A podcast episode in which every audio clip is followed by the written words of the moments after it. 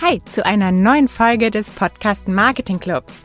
Und zwar ist es dieses, dieses Mal wieder eine Interviewfolge und das mit der Ann-Kathrin Maiworm, die Senior Marketing Managerin bei Slack ist. Vermutlich sagt dir Slack was, falls nicht, werden wir das auch noch mal kurz besprechen in der Folge.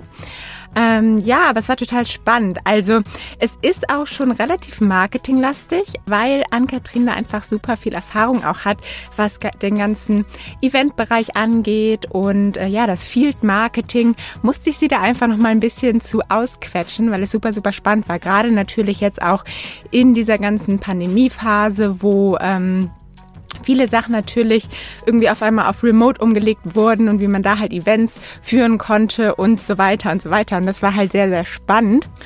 Und da hat sie dann nämlich erzählt, dass sie eine super Idee hatte mit Avataren, die dann leider nicht so gut funktioniert hat und dass sie dann auch andere Möglichkeiten gefunden haben, wie virtuelles Fahrradfahren oder ein virtuelles Oktoberfest. Also super, super spannend, wie kreativ Slack da geworden ist, um halt auch ähm, marketingtechnisch Vollgas zu geben während der Pandemie. Und wir haben natürlich auch ähm, über das Thema Audio gesprochen, über das Thema Audiotrend, wie Slack vor allem den Audiotrend ähm, nutzt fürs Marketing. Also natürlich, was sie schon Erfahrungen gemacht haben zum Thema Podcast-Werbung, aber auch Radiowerbung und da den direkten Vergleich, was auch super spannend war. Und vor allem auch, welche Features Slack in der Zukunft plant, die auch mit Audio zu tun haben. Und auch wenn wir ein bisschen zu kämpfen hatten mit den Herausforderungen der heutigen Zeit und der ganzen Remote-Aufnahmen, denn die Internetverbindung war manchmal nicht ganz so gut, ist auf jeden Fall alles zu verstehen und ich lege dir diese Folge komplett ans Herz. Ganz viel Spaß dabei!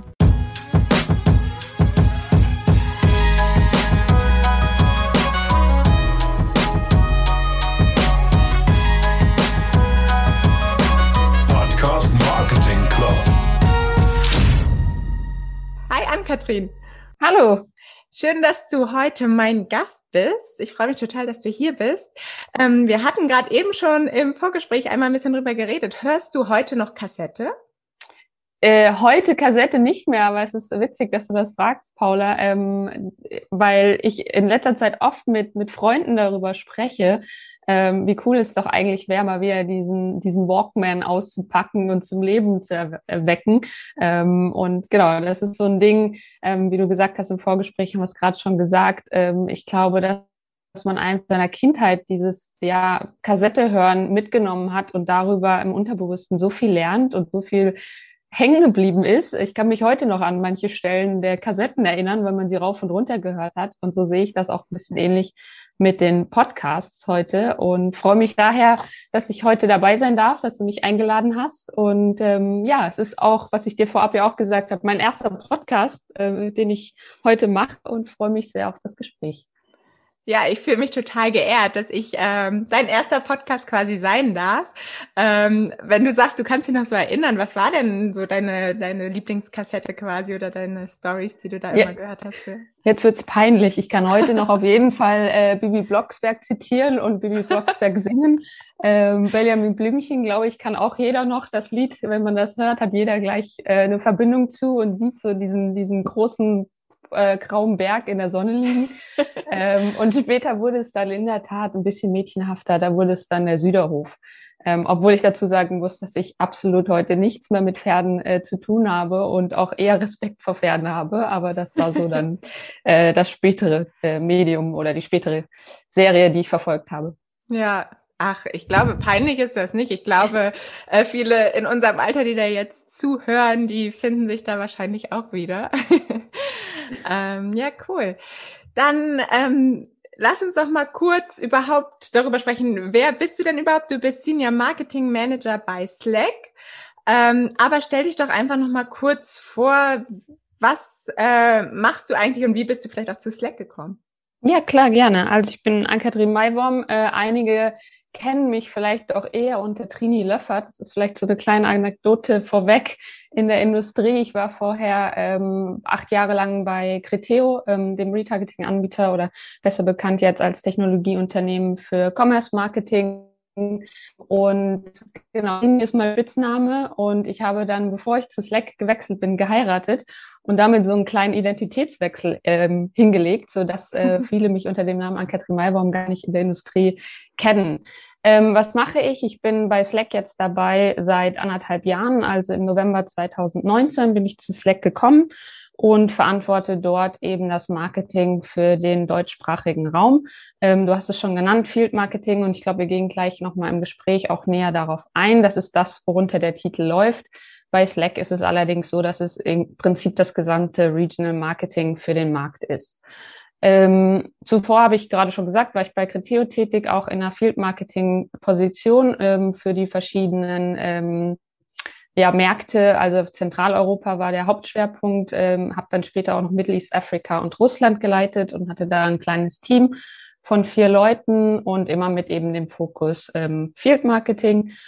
Und zu Slack bin ich gekommen. Das war eigentlich äh, ein, ein, lustiger Zufall und auch eine, eine kleine Anekdote dazu, ähm, dass meine jetzige Chefin mich eben angeschrieben hat direkt auf LinkedIn. Ich das aber eher so als mhm. Werbung abgetan habe. Wir ähm, hat schon so im Vorgespräch, dass man immer so Slack noch immer so als das kleine Startup im Hinterkopf hat. Ja. Und ich dachte halt einfach, ja, Slack kannte ich. Wir haben bei Criteo auch mit Slack gearbeitet. Ich hatte super, fand das ein super Produkt. Es hat mir Spaß gemacht. Ich habe es am Anfang immer so gesehen, wie das ähm, Zettelchen schreiben in der Schule, wenn man so im Meeting saß, dass man sich nebenher noch so ein bisschen geschrieben hat. So fing das eigentlich an, mein erster Kontakt mit Slack.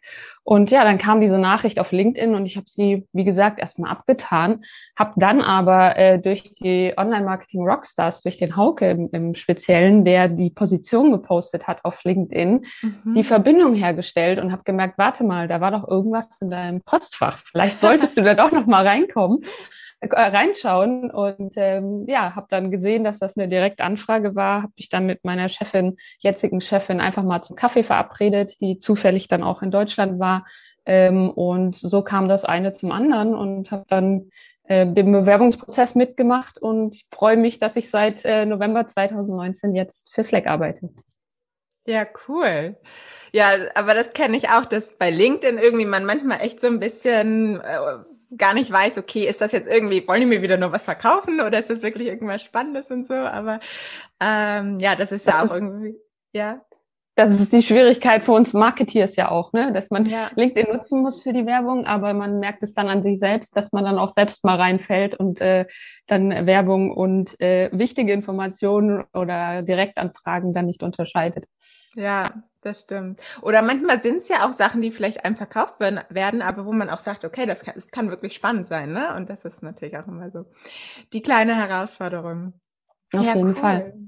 Du hast ja, genau, hast gerade schon gesagt, Field Marketing, ähm, offiziell zumindest bei LinkedIn steht ja Senior Marketing Manager, einfach äh, grundsätzlich.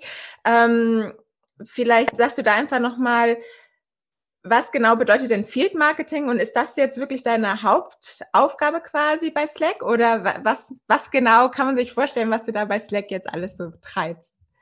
Ja, also Field Marketing im Deutschen auch so das Feldmarketing ist ja eigentlich bekannt eher aus so dieser direkten Ansprache und dem Kontakt zu Kunden und Kundinnen.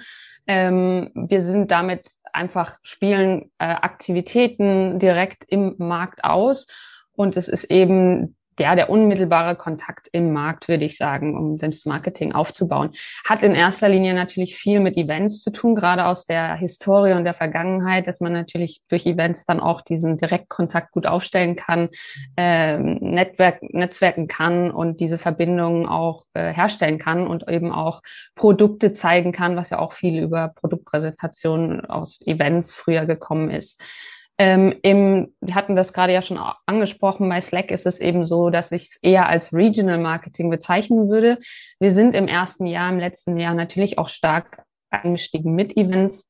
Ähm, es hat sich aber zu einer Rolle entwickelt oder ist eigentlich schon seit letztem Jahr eine Rolle, wo man eben den Gesamtmarkt betrachtet, also wirklich von den Branding-Aktionen über die Lead-Generierung ähm, hin zu Kundengeschichten aufbauen, Kundenbeziehungen aufbauen und dann eben auch Events. Ähm, also es ist die komplette Bandbreite. Deswegen ähm, ja, nehme ich meist dieses Field Marketing ein bisschen weg. Ich finde das ein super spannendes Thema, aber ich glaube, Unternehmen ähm, ähm, ja, haben unterschiedliche ähm, Auslegungen, was Field Marketing bei ihnen bedeutet.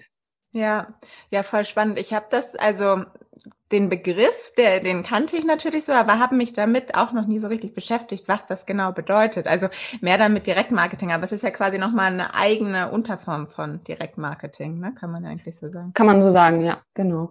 Also ich glaube, in vielen Firmen ist es ein Hauptfokus, ähm, eigentlich Events, die dahinter liegen ähm, und, und gewisse Kampagnen in den Markt zu spielen. Genau. Ähm, würdest du denn sagen, jetzt durch diese ganze Pandemie, ähm, ist das überhaupt noch möglich, dieses Direkt- oder beziehungsweise Field Marketing zu machen? Oder ist es vielleicht sogar einfacher oder äh, eher unmöglich? Es ist eine gute Frage. Und ähm, für mich war es natürlich ja auch, ich sage im November 2019 zu Slack gekommen und ich kann mich noch genau erinnern, ich habe dann die erste Zeit genutzt, erstmal natürlich mich mit äh, Kunden, äh, Produkt und so weiter vertraut zu machen und eine Marketingstrategie mit ähm, unserem Deutschlandchef dann aufzubauen. Ähm, wir hatten die dann stehen. Ich habe sie, ich glaube, so im, ja, bei uns beginnt das Jahr im Februar, das neue Geschäftsjahr. Das heißt, ich habe sie so Ende Februar haben wir sie äh, dem gesamten Team vorgestellt. Wir sind nach Hause geflogen und haben dann eigentlich direkt den Marketingplan genommen, haben ihn zerrissen und äh, haben das Ganze nochmal neu überdacht, weil ähm, ja mit der Pandemie sich dann natürlich im Marketing und überhaupt mit den direkten Beziehungen, Beziehungen einiges ähm, verändert hat. Das heißt, für uns kam halt, kamen zwei Punkte hinzu, bevor es eigentlich und die Leute im Markt, ich sag mal im deutschen Markt, die ähm, die ganzen Slackies, äh, die ganzen Mitarbeiter und Mitarbeiterinnen von Slack überhaupt kennengelernt haben, ähm, mhm. mussten wir eigentlich schon wieder ja zumachen. Aber da hat eben auch Slack einen super Vorteil, ähm, und zwar ähm, sehe ich das Produkt selbst ähm, unglaublich als wichtig an bei unserer Beziehung zu den Kunden. Also wir haben natürlich selbst Slack-Kanäle aufgebaut, mit den Kunden da den, im Austausch zu sein. Und ich glaube, alle digitalen Kanäle, die es heute gibt und in einer gewissen Weise mussten ja durch die Pandemie auf diese digitalen Kanäle umschalten, ähm, unterstützen uns natürlich in erster Linie nah am Kunden zu bleiben. Und ich sehe es nicht unbedingt als Nachteil. Natürlich fallen so diese zwischenmenschlichen Beziehungen weg. Und ich glaube, wenn man im Marketing arbeitet, ist das natürlich auch einer der Dinge, an denen man Spaß hat. Also ich bin ein totaler People-Mensch. Ich brauche die sozialen Kontakte. Ich habe einfach auch in diesem Jahr gemerkt, ähm, ja, wie eben es auch anders gehen kann und mhm. dass das nicht unbedingt ein Nachteil ist. Also ähm, diesen Austausch, den wir dort haben und den regelmäßigen Austausch mit Kunden und aufzubauen, ich glaube, da wären wir längst nicht, wenn die Pandemie das Ganze nicht beschleunigt hätte. Ja, gab es so ein, ähm, eine Sache, die ihr jetzt, wo du sagst, okay, die habt ihr jetzt gerade umgesetzt, die ihr sonst nicht umgesetzt hättet, die äh, gerade auch was das Direkt- oder Field Marketing angeht, ähm, das jetzt echt geholfen hat, quasi ein bisschen auch die Pandemie? Ich glaube, für mich hat es in erster Linie das unterstützt, ähm, was ich vor allen Dingen auch wichtig finde. Und das sind zwei Dinge, die Kreativität im Marketing, einfach mal Dinge auszuprobieren. Mhm. Und das zweite, einfach eine offene Fehlerkultur zu leben. Ich glaube, ähm, wir alle sind, können das vielleicht bejahen, dass man wenn man rückblickend schaut, was man so gelernt hat in seiner, in seinem Laufbahn, dann sind es meist die Dinge, wo man eben vielleicht auch nicht alles 100 Prozent richtig gemacht hat mhm. und, ähm, und einfach mal neue Dinge ausprobiert hat. Und ähm, was haben wir jetzt gemacht? Äh, woraus haben wir gelernt? Es ist einfach ähm, klar, die virtuellen Events gewesen in erster Linie. Wie gesagt, wir haben versucht, erstmal darüber die Kunden Verbindungen herzustellen, ähm, die, die Message in den Markt zu bringen und mit Leuten uns zu treffen auf virtuelle Art und Weise und haben eben da versucht, möglichst ja interessante Formate zu wählen.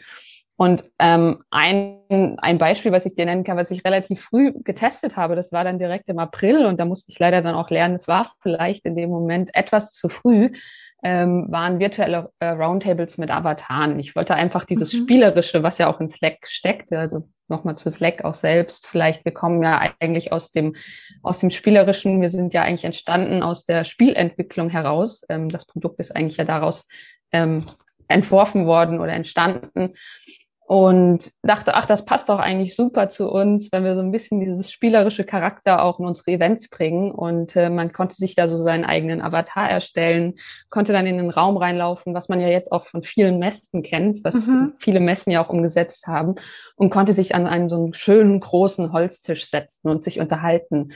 Ähm, die Idee fand ich super ähm, und äh, in der Umsetzung war es erstmal schwierig, überhaupt ähm, ja, die, Softwares, die Software zu finden und das Ganze zum Laufen zu bringen. Ähm, und dann aber, was eigentlich so der, die Hauptschwierigkeit oder der, ja, daran war, war am Ende, dass die Leute sich doch schwer getan haben, ähm, zu, ja, zu Netzwerken beziehungsweise mhm. die Kommunikation aufrechtzuerhalten. Also ich glaube, das ist so ein großes, großes ähm, Learning, was ich mitgenommen habe in der Zeit, ist, dass man wirklich die Balance finden muss zwischen, wenn ich jetzt virtuelle Events habe, wie weit ähm, bringe ich trotzdem diesen, diesen persönlichen Aspekt mit rein. Also, dass Leute sich auch sehen können, wie je, wir beide jetzt. Wir haben uns noch nie mhm. gesehen im, im echten Leben, aber ähm, ja, einfach über Zoom die Möglichkeit haben, jetzt auch äh, ganz entspannt miteinander zu sprechen und uns auch sehen zu können. Und das war so ein Learning für mich, wo ich einfach gesehen habe, okay, das hat nicht so gut funktioniert, es war spielerisch, aber die Leute haben sich hinter ihren Avataren dann einfach auch versteckt. Mhm. Ähm, ja, also ich frage genau, oder ob es vielleicht, ich habe gerade überlegt, ob da vielleicht auch einfach so ein Moderator oder so geholfen hätte, ne, der das so ein bisschen in die Hand nimmt und dann auch sagt so, okay, jetzt geht's um das Gespräch und so, weil wenn da alle quasi in so einem virtuellen Raum sitzen und keiner startet, das ist, kennen, haben wir jetzt ja bei Clubhouse auch so ein bisschen erlebt, ne, da gibt es dann immer jemand, der quasi verantwortlich ist und diese ganze Runde so ein bisschen ins Laufen bringt, wenn sie vielleicht auch gerade noch ein bisschen stockt. Ja, das ist, das ist richtig und es ist auf jeden Fall wichtig, dass du einen hast, der das leitet. Hatten wir auch.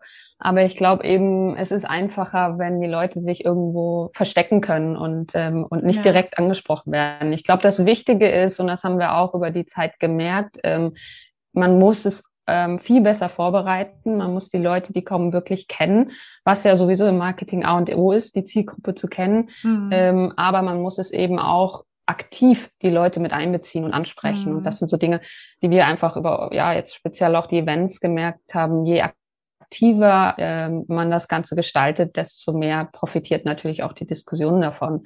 Ähm, also ein andere, anderes Beispiel jetzt nochmal, um zurückzukommen auf die Kreativität, hat meine Kollegin mhm. jetzt in, in London gestartet. Da haben sie einfach mal unabhängig vom Business ähm, eine Aktion gefahren und haben ein virtuelles Event gemacht, so als Sportevent und haben ähm, ja, sind zusammen Fahrrad gefahren. Und das war auch, man hat auch eben diesen, diesen Avatar gesehen, man konnte sich auch anschalten, man konnte auch Zoom anschalten, hat sich gegenseitig gesehen. Das hat wiederum funktioniert und das war einfach eine Spaßaktion. Ach, cool. ähm, und Aber dann eine auf andere Geschichte. Fahrrädern oder auf ähm, so, ja, wie heißen das, so eine, so eine Fahrräder, die halt stehen im Wohnzimmer, worauf du fährst? Genau, also sind so Rollen, also ne, so, so mhm. äh, Rollen, die du, wo du dein Fahrrad einhängen kannst und darauf fahren kannst. Die mhm. haben wir eben versandt an die okay. Kunden. Dann wurden die Fahrräder eingehangen da und jeder konnte mitradeln und mitmachen. Ähm, war eine lustige Aktion, war einfach auch mal was Neues, hat super funktioniert. Ähm, und eine andere Aktion, die wir noch gefahren haben, war eben, äh, eben ein virtuelles Oktoberfest. Ne? Als Münchner Unternehmen oder wir haben ja unseren Sitz in München, ja. haben wir gesagt, okay, normalerweise würden wir jetzt das erste Mal zusammenkommen, erstes Mal Oktoberfest in München und äh, uns mit den Kunden treffen. Warum machen wir es nicht auch virtuell? Und haben dann äh, die Knödelei mit reingeholt, die hat uns unterstützt und haben zusammen mit der Knödelei einfach äh, Knödel ausgeliefert kleine virtuelle Oktoberfestpakete verschickt, ähm, so dass wir einfach gemeinschaftlich bei der Diskussion auch irgendwie ein bisschen Oktoberfest-Feeling hatten und feiern mhm. können. Also ich glaube, es kommt einfach darauf an, ja, kreativ zu bleiben, Dinge auszuprobieren und, ähm, und dann auch einfach sich einzugestehen, wenn mal was nicht geklappt hat, weil ähm, es ist für uns alle neu. Also ja, alle ja. Welt auf jeden Fall. Ähm, da würde ich gleich gerne noch mal ein bisschen anhängen und dann vielleicht auch so, was es für Möglichkeiten gibt, vielleicht hast du da auch Ideen ähm, zu virtuellen Events, aber dann wirklich nur auf Audio und dann ein bisschen Richtung Podcast zu gehen. Aber was mhm. wir gerade so ein bisschen übersprungen haben, äh, was du gerade schon ein bisschen angerissen hast, äh, erklär doch noch mal ein bisschen, was Slack überhaupt macht für die Leute, die vielleicht äh, noch nicht mit euch wirklich konfrontiert wurden und wofür man euch äh, am besten nutzt. Ja, ähm, ähm, ich glaube, es ist witzig, dass du sagst, wir zwei sind direkt ins Gespräch gestartet und es war so klar, ne, was Slack ist. ähm, es ist vielleicht auch nicht jedem klar und auch die unterschiedlichen noch Auslegungen, was Slack ist da draußen. Ähm, also ich würde mal anfangen, wie man vielleicht das erst im ersten Schritt Slack kennenlernt. Also im Privaten kennen wir ja alle schon Instant Messaging, also WhatsApp, Signal und all die Tools, die genutzt werden. In erster Linie geht Slack so auch heran. Ähm, es geht darum, dass wir eben äh, Kommunikation ja, zusammenbringen in den sogenannten Channels. Channels sind wiederum da, dass es ein Raum ist zu einem Thema. Also um ein Beispiel zu geben, ich habe mit Kunden eben, mit denen wir zum Beispiel Case Studies machen, äh, mit jedem Kunden einen Channel. Darüber diskutieren wir, darüber ähm, teilen wir Dokumente ähm, und darüber können wir relativ schnell miteinander uns austauschen, auch informell austauschen und eben Informationen teilen. Ähm, oder auch ein anderes Beispiel dir nochmal hier zu geben, ähm, um konkret, ich glaube, wir gehen aber vielleicht auch da nochmal ein, wie ich selbst im Marketing auch Slack einsetze, ähm, ist, dass ich mit vielen externen Dienstleistern eben auch Channels habe mhm. und über diese Channels halt viel schneller und komplizierter, gerade auch was so Events betrifft, wenn ja doch es dann auch um um Echtzeitkommunikation geht, wir einfach viel schneller kommunizieren können. Ähm, ja, und das andere ist eben auf der anderen Seite Kommunikation zusammenzubringen, transparenter zu machen, eben nicht mehr diese Silos, die man ja auch kennt von früher aus seinen E-Mails. Dann hatte man zwar die Informationen, dann hat man vergessen, jemanden BCC zu setzen. Mhm. Man wusste nicht, wer hat jetzt all die Informationen, fehlen mir vielleicht Informationen auch selbst, die ich nicht weiß. Ähm, das wird halt einfach transparenter in den sogenannten Channels. Und die zweite Komponente ist eben ähm, die ganzen Applikationen und Softwares, die wir heute ja jeden Tag nutzen. Also sei es unsere Projektmanagement-Tools wie Asana oder, mhm. oder Trello-Boards, die eingesetzt werden. Ähm, und die eben auch diese Informationen, die dort fließen, wiederum zusammenzubringen. Also es ist im Prinzip das Zusammenbringen der Systemkommunikation und der menschlichen Kommunikation in einem Raum. Und ähm, ich finde es immer so ganz schön, was unser Geschäftsführer oder ja unser Deutschlandchef, der Oliver Blüher, ähm, vor ein paar Monaten mal gesagt hat, ist, dass er Slack so als den Leim bezeichnet, der irgendwie so die Menschen, die Interaktion und die Kommunikation und die Systeme zusammenbringt an einen Ort und, ähm, mhm. und dort alles zusammenführt. Ja. Genau. Und, und äh, mein Ziel ist natürlich dadurch auch eben einfach ja, die Arbeit wird angenehmer, einfacher und auch irgendwo produktiver. Das ist so das, was ich auch echt in den letzten Monaten, in dem letzten Jahr gemerkt habe. Ich kannte Slack ja vorher, hatte ich dir ja gesagt, mhm. schon vorhin im Gespräch. Ich hatte es eher so als dieses, ich, ich schreibe mal nebenbei im Meeting, so wie in der ja. Schule Zettelchen schreiben, am Anfang genutzt oder so viel oftmals, wenn äh, der blöde Anhang dann doch zu groß war für die E-Mail, dann wurde er schnell über Slack geschickt. Mhm. Aber ich sag mal, diese Vorteil des wirklich miteinander arbeiten, ähm, habe ich dann jetzt bei Slack kennengelernt. Und ähm, ja, das ist eine ganz andere Art geworden. Und ähm, ich glaube, das ist eben das, wohin wir gehen, dass wir uns auch befreien von diesen starren Strukturen, diesem Denken, Informationen muss ich geheim halten, die sind nur für mich, hin zu einer offenen ähm, Kommunikation und auch diesem flexibleren Arbeiten. Ich glaube, das haben wir alle jetzt auch durch Remote Work, Entschuldigung, Remote Work gemerkt, dass wir einfach unsere Arbeitsverhältnisse oder unsere Arbeitsweisen auch an unsere Bedürfnisse anpassen. Und das ja. ist eben, wo Slack in erster Linie auch unterstützt, diese asynchrone Kommunikation ja, zu ja. unterstützen und ins Leben zu rufen. Und ähm, ich glaube, ein sehr, sehr gutes Beispiel, ähm, das war eines meiner ersten Case Studies, die ich hier auch für Slack mitgemacht habe, ist Jägermeister, sehr traditionelles mhm. Unternehmen, die aber das Ganze ganzheitlich gedacht haben und wirklich ja, einfach für Innovation jetzt, also stehen und, und angegangen sind, das endlich die Kultur zu verändern, die Arbeitsweise zu verändern und Slack in dem Teil einzuführen. Ich meine, es ist ja im Ende ist Slack unterstützt als Tool, aber du musst eben, wie gesagt, die Kultur auch dem Ganzen anpassen und ähm, ja. leben. Ja. Und ich hatte auch schon äh, eben einmal gesagt, so für mich ist Slack auch immer noch komplett so ein Start-up, aber ihr seid ja echt schon global ziemlich groß aufgestellt unterwegs. Ihr seid, glaube ich, ja ursprünglich aus Kanada, mittlerweile ist, glaube ich, euer Hauptsitz aber in San Francisco. Ähm, Genau, ähm, ich habe schön genickt gerade, aber man, man, man hört das Nicken nicht. Genau, das stimmt. Ähm, ähm, ist in San Francisco. Wir sind in äh, mehr als 150 Ländern ähm, aktiv und wow. haben über 156.000 zahlende Kunden mittlerweile weltweit. Ähm, von der Mitarbeiteranzahl sind wir mittlerweile 2500 Mitarbeiter weltweit gesehen und sind in 17 Büros, also Büros, wenn man davon noch sprechen kann. Wir stehen natürlich ja auch in einer gewissen Weise für Remote Work. Ähm, es gibt mhm. 17 Büros, aber auch in Zukunft bei uns wird natürlich viel mehr ähm, hybrides Arbeiten und asynchrone Kommunikation gelebt. Ja, und seit wann seid ihr in Deutschland? Ähm, wir sind seit Oktober 2019 wurde das Büro aufgemacht. Also ich war zweite Mitarbeiterin äh, im Münchner Büro vor Ort. Ach genau. krass. Ach, dann gibt es das auch noch gar nicht so lange, hätte ich gar nicht gedacht. Nee, das ist äh, in der Tat äh, 2019, wie gesagt, im Oktober nach Deutschland gekommen und, und in einem WeWork aktuell noch und sind aber rasant gewachsen ähm, über natürlich das letzte anderthalb Jahr. Wir sind jetzt über 25 Mitarbeiter deutschlandweit. Ähm, aber wie du merkst, ich war im Oktober die zweite. In der Zeit sind natürlich auch viele nach mehr dazugekommen, mhm. die ich selbst auch noch nie persönlich getroffen habe. Also wir haben natürlich auch sehr viele in der Zeit remote ähm, ja, ins Team dazugeholt und eingearbeitet. Mhm. Und habt ihr eigentlich, also ich muss zugeben, ich nutze Slack, aber ich glaube, ich kenne noch lange nicht alle Funktionen, die ihr habt, ähm, weil es doch schon, finde ich, sehr komplex ist.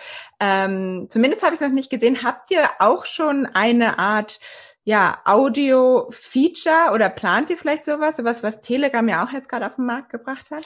Ja, ähm, das ist in der Planung und das ist auch eines meiner Lieblingsfeatures. Wir haben natürlich den Vorteil, dass wir viele Features schon vorher nutzen können. Ähm, also ähm, was ich ja jetzt schon auch ein paar Mal im Gespräch angesprochen habe, ist diese asynchrone Kommunikation, an die wir einfach glauben, dass die Arbeit in Hybrid und asynchron sein wird und wir weggehen von diesen klassischen äh, 9-to-5-Denke, 9-to-5-Modellen, die wir mhm. ja in Deutschland auch sehr stark gelebt haben. Ähm, und es eben was braucht, wo man ja schneller und, und unkomplizierter miteinander kommunizieren kann, unabhängig von den, den Arbeitszeiten vor allen Dingen auch.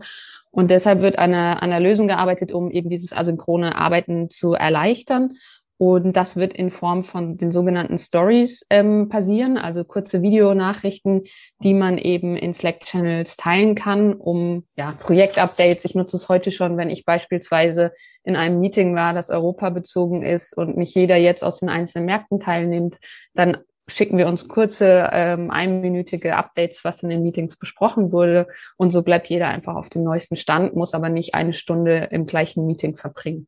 Mhm. Und geht das auch quasi nur mit Audio oder ist das auch äh, immer mit, mit Bild quasi? Ähm, es gibt noch sogenannte Huddles, ähm, an denen wir auch ähm, arbeiten, wo du einfach schnell kurz nur über Audio miteinander zusammentreten kannst. Genau, das wird es auch geben. Ich glaube einfach, das sind äh, Audio ist einfach ein gesetztes Medium auch in Zukunft ähm, eben in Form vom Podcast in, im Marketingmix. Es wird nicht wegzudenken sein und äh, das kommt ja auch meist immer daher, wie kommunizieren wir denn selbst als Person, als, als kommunizieren wir ähm, unsere Informationen, sei es eben über Stories wie Instagram, aber dann auch jetzt die Sprachnachrichten, die wir alle kennen von, von WhatsApp.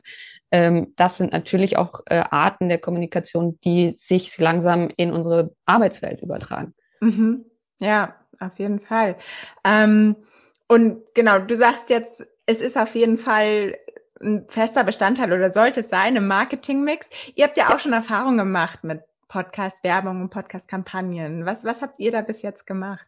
Vor allen Dingen haben wir natürlich im März letzten Jahres äh, als Teil unserer Branding-Kampagnen umgestellt von klassischem Out of Home, keiner ist mehr gepennt, ist jetzt auch nicht mehr das, wo, worauf wir gesetzt haben, hin zu viel mehr digitalen Formaten. Und äh, da kamen auch vermehrt dann eben äh, Podcasts ins Spiel, dass wir einfach ähm, Radiowerbung viel mehr ausgespielt haben in dieser Zeit. Und ähm, eben dann für mich ist es ein unglaublich wichtiges Medium, um Inhalte zu platzieren. Also um einfach ähm, ja uns bekannt zu machen und zu erklären, was Slack ist, ähm, um an die Menschen ranzukommen im Markt. Und ähm, da ist es einfach nicht mehr wegzudenken. Was haben wir selbst gemacht? Ähm, abgesehen jetzt von, der, von den Werbefeldern haben wir äh, vor kurzem ähm, eine Serie aufgezogen, die nennt sich Pioniere des Wandels. Mhm. Ähm, die wird seit diesem Jahr moderiert von Frank Thielen und ist auch seit diesem Jahr unterstützt als Medienpartner mit dem Handelsblatt. Ähm, und das ist aktuell, zwar nicht extra aktuell, ähm, ein Format, was wir ähm, als ja, Webinar aufziehen. Das heißt, die beiden sind immer, wird immer eine Führungskraft interviewt zur neuen Art des Arbeitens ähm, und wie sie eben Dinge anders angehen, gehen, deswegen Pioniere des Wandels. Ähm, und das ist aber ein Format, was ich natürlich auch super als Interview, ähm, als Podcast umsetzen lassen würde. Und ich bekomme immer mehr Rückmeldungen von den Teilnehmern, die einfach sagen, hey, das ist super cool, ich mache einfach die Kopfhörer rein, gehe raus und höre mir das Gespräch an. Mhm. Und ich meine, darum geht es uns ja auch irgendwo als Unternehmen, ne? dass wir eben ja Möglichkeiten bieten, die sich eben den Bedürfnissen der Menschen anpassen, wie sie arbeiten möchten und wie sie eben dann auch die Informationen konsumieren möchten. Ja, Okay, da hören wir schon raus. Da könnte vielleicht bald ein neuer Slack-Podcast entstehen. ähm, aber was ich spannend fand, du hast ja auch eben gesagt, dass ihr am Anfang jetzt auch ein bisschen Radiowerbung gemacht habt. Hast du da jetzt, und ihr habt ja aber auch Podcast-Werbung gemacht, ich glaube auch beim Handelsblatt, ne? Genau, ja, das war so Teil unseres äh, Brand-Marketing-Mix, dass wir eben die unterschiedlichen äh, Plattformen genutzt haben, da auch äh, Podcast-Werbung zu schalten. Mhm. Äh, was ich da spannend finden würde, was habt ihr da irgendwie einen Unterschied äh, feststellen können oder wahrscheinlich schon, aber was war so der größte Unterschied zwischen Radiowerbung und Podcast-Werbung, wenn man das wirklich so im direkten Vergleich dann nutzt? Ich glaube, es ist in erster Linie die Zielgruppe. Ähm, und äh, man hat bei das Feedback natürlich beim Radio eher gehört, die, die Eltern vielleicht gesagt haben, hey Mensch, jetzt weiß endlich, wo du arbeitest und ich habe gerade Fleck im Radio gehört, ähm, wohingegen dann natürlich bei einem Podcast ähm, man eher die jüngere Zielgruppe anspricht und, ähm, und dann eben auch nochmal, ich glaube, es ist einfach wichtig, dort auch über Podcasts ähm, Inhalte zu platzieren und äh, man eben das besser rüberbringen kann an die richtige Zielgruppe, als es vielleicht im Radio der Fall ist. Mhm. Und habt ihr da inhaltlich ähm, oder auch von der von der Produktion große Unterschiede gemacht von den zwei Plattformen? Nee, das haben wir in der Tat nicht. Aber da kann ich mich gerne offen und bin da gerne, wie gesagt, ich bin noch kein Podcast-Spezialist. Ähm, freue mich da auch über jeden, der mich kontaktiert und da schon mehr Erfahrung hat und gute Erfahrungen gemacht hat im Marketing, davon zu lernen, ähm, weil ich einfach davon überzeugt bin, dass es für die Zukunft ein gesetztes Medium im Marketing-Mix ist ähm, aber wir haben bisher jetzt ähm, von den reinen Audioaufnahmen keine Unterschiede gemacht. Und ähm, jetzt im Podcast, wie lange, wie lange ging das oder wie, wie sah das aus quasi, eure Integration da im Podcast, im Handelsblatt? Ja, also wir haben sie äh, vorproduziert eben, ich hatte ja gerade schon gesagt, wir haben nicht so viel Unterschied gemacht oder eigentlich keinen Unterschied gemacht auch zur Radiowerbung. Das heißt, wir haben sie selbst vorproduziert und die wurde dann eben quartalsweise ausgespielt, also immer über drei Monate lief die Kampagne ähm, und haben sie dann natürlich immer mit unseren Branding-Kampagnen dementsprechend angepasst. Also in der Zeit, wo es natürlich jetzt um äh, die Pandemie losging, da hatten wir spezielle Aktionen auch für alle Frontline-Worker, wie man sie so schön auf, auf äh, Neudeutsch nennt. Ähm, das war eine sehr emotionale Kampagne, würde ich sagen, die wir da ausgespielt haben, wohin es dann später ging im Sommer oder auch erst im Herbst dann, wie man wirklich ja einfach Slack einsetzt, um eben im, vom Homeoffice aus zu arbeiten. Mhm. Ja, ja, es war jetzt natürlich auch ein guter Zeitpunkt dann in dem Sinne, wo alle ins Homeoffice gegangen sind, ähm, da auf euch aufmerksam zu machen.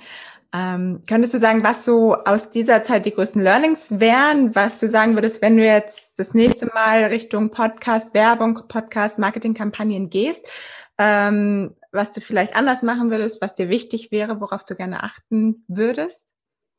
Ähm, also was ich vielleicht so als Schwierigkeit noch empfinde, ist so das ganze Thema Tracking. Wie wenn wir zurückgehen zu dem Thema am Anfang, Field Marketing ist natürlich ganz klar ähm, gesetzt an Ziele, was in erster Linie Pipeline betrifft. Ähm, aber auch die Bekanntheit der Marke. Und für die Bekanntheit der Marke ist meiner Meinung nach Podcast-Werbung eben ja unabdingbar, ist super, super wichtig in Zukunft und auch jetzt schon. Ähm, es fällt mir allerdings noch schwer, so das Ganze messbar zu machen. Also das Ganze mit den harten KPIs zu verbinden. Und da bin mhm. ich, kann ich, glaube ich, viel noch von dir lernen. Äh, mhm. Freue ich mich auch auf viele Tipps. Ähm, aber das ist dadurch, dass es vielleicht auch noch neu ist, ähm, eben im Marketingmix deutlich schwieriger noch, ähm, ja, den, den Mehrwert in dem jeweiligen Medium ähm, wirklich messen zu können. Mhm. Das ist das, was ich noch so das Schwierige finde und benutze es eben hauptsächlich äh, aktuell eher, um die Bekanntheit der Marke nach außen zu tragen.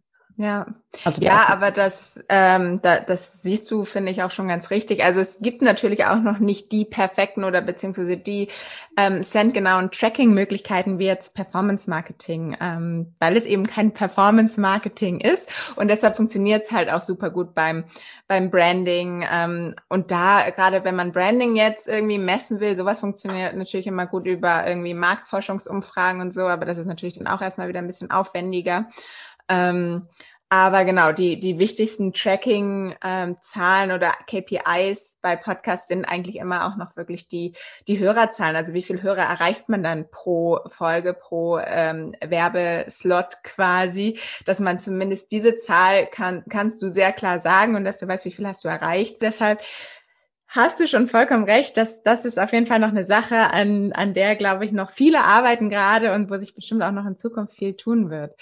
Ähm, und vielleicht sind das auch zwei Dinge. Ähm, ich komme eben aus diesem ne, Performance-Marketing mhm. durch Criteo, warum ich auch immer wieder so diese jede, jede Aktion, die ich schalte, auch irgendwie versuchen will, zu tracken und, ähm, und das irgendwie so in mir ist. Ähm, aber ich bin auch ähm, definitiv äh, überzeugt, dass man eben auch das gesamtheitliche Bild im Marketing sehen muss. Und wie du gerade gesagt hast, ne, wie viele Leute erreiche ich damit? Ähm, Im Endeffekt hilft mir das ja auch, die Awareness zu schaffen, die Leute auf meine Webseite zu bringen. Und dann liegt es natürlich wieder an unserem äh, Website Content und, und äh, Marketing die Leute dann eben auch zum Konvertieren zu bringen. Also es hängt ja zusammen. Es ist wichtig. Ich kann nicht eins weglassen, aber es ist halt immer so ein bisschen diese Schwierigkeit, es dann wirklich ähm, ja eins zu eins messbar zu machen. Ja, klar. Habt ihr irgendwas an Messbarkeiten genutzt jetzt für die Brandkampagne beim Handelsblatt? Nein, das war wirklich in erster Linie auch, wie du gesagt hast, wie viele Leute erreichen wir und vor allen Dingen natürlich auch, wen wollen wir erreichen. Mhm. Und ähm, übers Handelsblatt erreichen wir natürlich unsere Zielgruppe, die wir erreichen wollen und auch eine große Zielgruppe, ähm, so dass wir gesagt haben, das ist für uns ähm, der perfekte Partner. Ja. Immer. Also würdest du dann vielleicht ähm, auch sagen, Podcast wäre immer nur ein Teil im Marketingmix. Es wäre niemals halt, dass man sagt, okay, ich setze jetzt auf Podcast-Marketing und alles andere ist unwichtig, ja? Ja, ich glaube, das ist im, im Marketing immer der Fall. Ich kann mich nicht nur auf einen Channel verlassen. Ähm, natürlich gibt es Zeiten, in denen ein Channel stärker performt und es ist natürlich auch abhängig von deiner Zielgruppe, wie konsumieren die. Ähm, mhm. Und nochmal, da waren wir jetzt auch beim Teil Field Marketing und nah am Kunden zu sein. Und du hattest mich ja eingangs auch gefragt, ähm, wie es ist, nah, also jetzt gerade in der Zeit des digitalen nah am Kunden zu bleiben. Ich glaube, dieser Austausch ist extrem wichtig. Und eine Erfahrung, die ich gemacht habe, ist, ich habe mich wirklich hingesetzt und habe die ganzen Techies interviewt die Techies waren jetzt auch nicht die Zielgruppe, mit der ich zuvor bei ähm, Criteo gearbeitet habe. Das heißt, mhm. ich musste auch erstmal lernen, ja, was konsumieren die, wie konsumieren die? Und da war natürlich schnell klar, die gehen auch stark auf Podcasts, die gehen auf das Thema Communities, wo sie sich ihre gegenseitig ihre Tipps holen und, und ähm, geben. Und ähm, ein interessanter Aspekt für mich damals war auch, dass sie sehr viel, ähm, klingt vielleicht logisch, aber ich hätte es zuerst nicht gemacht. Ich habe versucht, alles zu übersetzen und sie haben gesagt, ja, wir konsumieren eigentlich fast alles auf Englisch.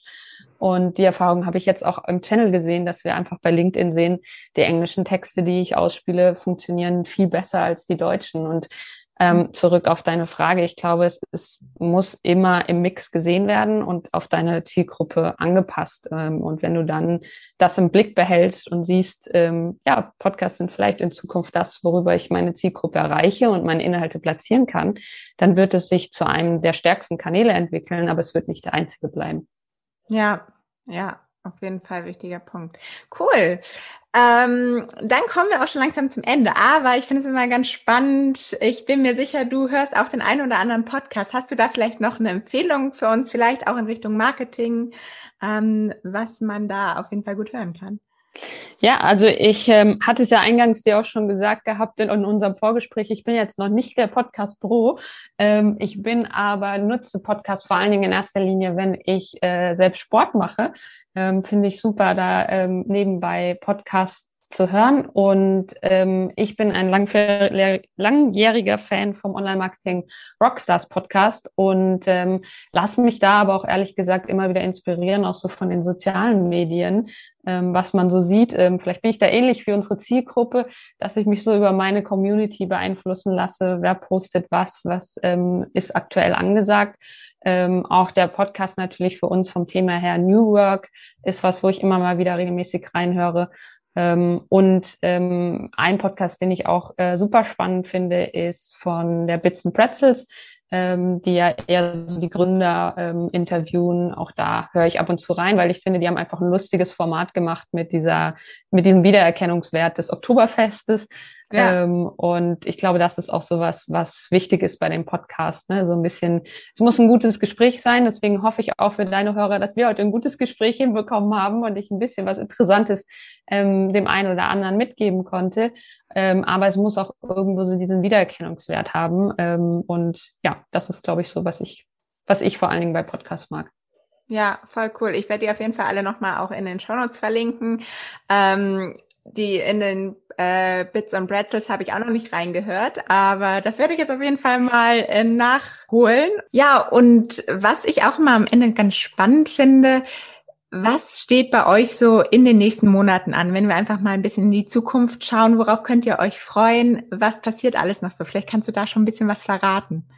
Ja, klar. Also ein aufregender Meilenstein ist sicher die Akquisition durch Salesforce. Ist natürlich für uns auch eine unglaubliche Gelegenheit ist, die ähm, Unternehmenslandschaft neu zu gestalten, indem wir halt so das Betriebssystem, so das, das Frontend für die neue Art der Arbeit werden.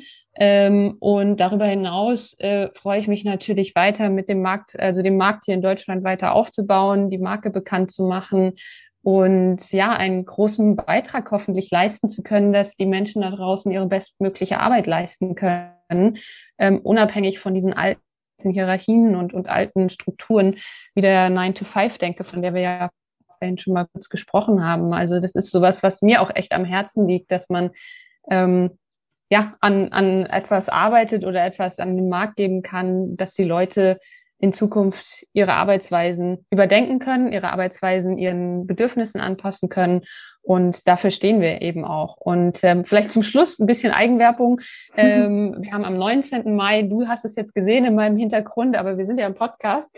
Ähm, ähm, wir haben am 19. Mai das ähm, erste, die erste europäische Konferenz, die sogenannte kleine Schwester unserer globalen Frontiers mit ganz vielen tollen Sprechern, ähm, unter anderem der Eckhard Diepenhorst von FreeNow ist dabei, Verena Pauster ist dabei und es wird noch viele tolle internationale Überraschungen geben. Also das sind so Dinge, auf die wir uns freuen und vielleicht abschließend, wir haben ja viel über das Thema Events auch geredet, da neue Möglichkeiten auszuprobieren, neue Arten des Networkens und eben auch dieses Community Building weitdenken, was natürlich auch in Slack als ähm, Tool super machbar ist.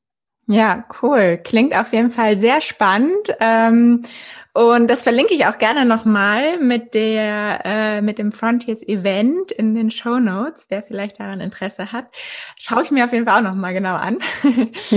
ähm, und dann danke ich dir vielmals, Ann-Kathrin, dass du heute mein Gast warst, mir Rede und Antwort gestanden hast. Es war wirklich, wirklich spannend und ich glaube, wir konnten ähm, nochmal viel lernen, viel mitnehmen und ähm, ja, freue mich, wenn wir uns dann bald mal wieder hören. Danke dir. Danke dir. Es hat mir großen Spaß gemacht und ich hoffe, dass ich die eine oder anderen äh, Information und ähm, den, dem Hörer mit auf den Weg geben konnte. Danke für deine Einladung. Danke, ciao.